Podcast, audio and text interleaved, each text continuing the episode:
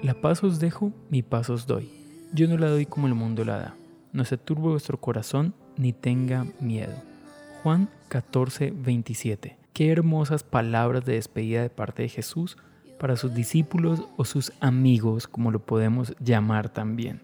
En este caso se está despidiendo de ellos y en la cultura judía era demasiado común decir paz, que es shalom, tanto al saludarse como al despedirse. Y Jesús está haciendo algo medianamente usual, pero muy inusual también. Es usual porque la paz la daban todas las personas, decían paz cuando se veían, shalom, pero muy inusual al decir yo les doy mi paz y mi paz es diferente a la del mundo.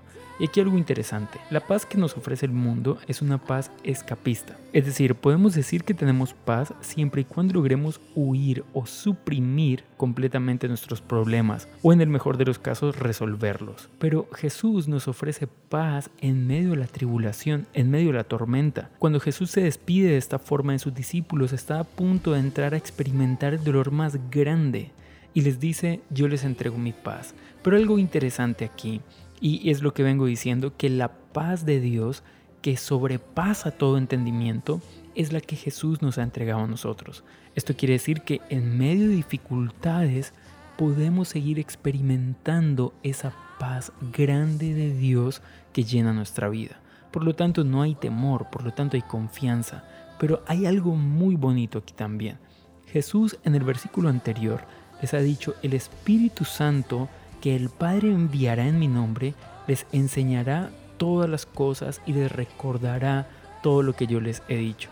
Así que quiero decirte lo siguiente, ¿quieres experimentar la paz de Dios en tu vida? Vamos a entrar en una relación directa con el Espíritu Santo porque el Espíritu Santo es el consolador en nuestro tiempo. ¿Sabes qué hermoso es esto? Que podemos acercarnos a Dios confiadamente porque Él consuela nuestra vida y nos llena de paz. Déjame decirte que la paz de Dios no se agota nunca. Y por eso te invito a decir sí a Jesús que te está ofreciendo su amistad. Esto es Ebenecer, yo soy Adrián García y deseo que tengas feliz día. Chao pues.